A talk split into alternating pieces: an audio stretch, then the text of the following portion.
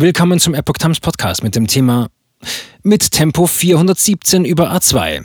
Staatsanwaltschaft ermittelt. Ein Artikel von Epoch Times vom 7. Februar 2022. Nicht angepasste Geschwindigkeit, grob verkehrswidrig und rücksichtslos fortbewegt. Seine Fahrt sorgte bundesweit für Schlagzeilen. Nun muss sich der tschechische Millionär vor der Justiz verantworten.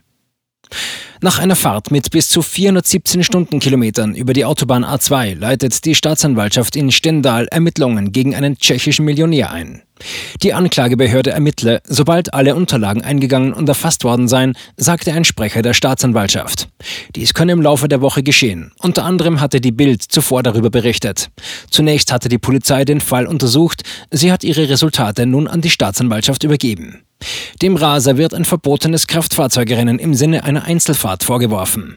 Nach dem Strafgesetzbuch ist auch ein sogenanntes Alleinrennen strafbar, wenn sich der Fahrer mit nicht angepasster Geschwindigkeit und grob verkehrswidrig und rücksichtslos fortbewegt, um eine höchstmögliche Geschwindigkeit zu erreichen.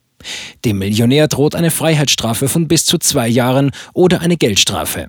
Der Tatbestand müsse jedoch zunächst genau geprüft werden, sagte der Sprecher der Anklagebehörde in der Stadt in Sachsen-Anhalt. Der Millionär hatte Anfang des Jahres ein Video ins Netz gestellt, bei dem er über die A2 zwischen Berlin und Hannover heizt. Der augenscheinlich abgefilmte Tacho zeigt eine Geschwindigkeit von bis zu 417 km pro Stunde an. Dieses und weitere Videos sollen bereits im Juli 2021 entstanden sein. Die Aufnahmen im Internet hatten bundesweit für Aufsehen und viele empörte Reaktionen gesorgt.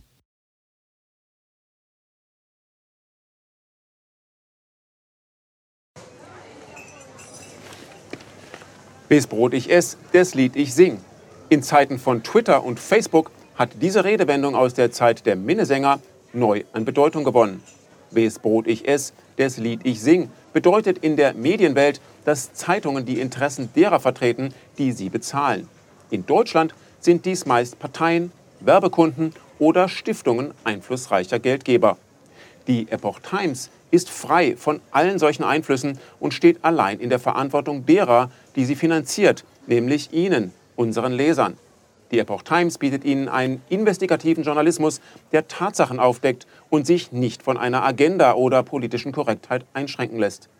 Wenn auch Ihnen wirklich unabhängige und unzensierte Informationen wichtig sind, dann finden Sie diese in der neuen Wochenzeitung der Epoch Times. Zum Preis von nur einer Tasse Kaffee erhalten Sie nachhaltige Geistesnahrung für eine ganze Woche.